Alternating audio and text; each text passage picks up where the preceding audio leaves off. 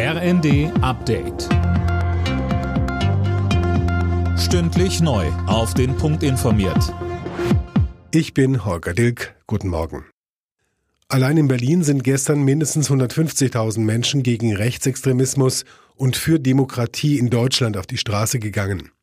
Die Veranstalter sprechen sogar von gut doppelt so vielen Teilnehmern bei der Aktion am Reichstagsgebäude. Eigentlich sollte darum eine Menschenkette gebildet werden, die wurde wegen des großen Andrangs aber abgesagt.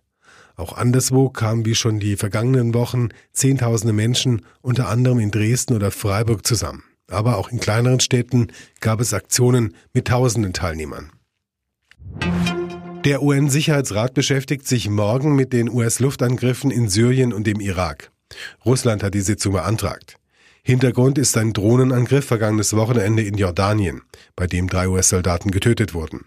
Die USA vermuten pro-iranische Milizen dahinter. Die Piloten der Lufthansa-Tochter Discover sind heute und morgen erneut zu einem Streik aufgerufen.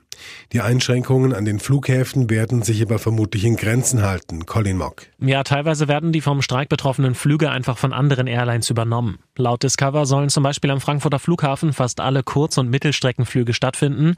Bei Langstrecken gibt es dagegen mehr Ausfälle. Reisende sollten regelmäßig den Status ihrer Flüge im Blick behalten. Die Gewerkschaft Vereinigung Cockpit hat zu dem Pilotenstreik aufgerufen. Sie fordert einen Ersttarifvertrag für die noch junge Airline.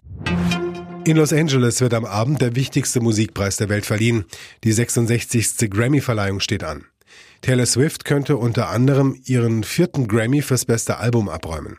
Das haben bisher nur wenige Musikgrößen wie Paul Simon, Frank Sinatra und Stevie Wonder geschafft.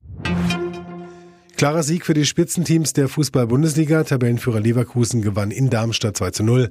Bayern München schlug Mönchengladbach im Traditionsduell 3 zu 1. Die weiteren Ergebnisse Freiburg, Stuttgart 1 zu 3, Mainz, Bremen 0 zu 1, Bochum, Augsburg 1 zu 1, Köln, Frankfurt 2 zu 0. Alle Nachrichten auf rnd.de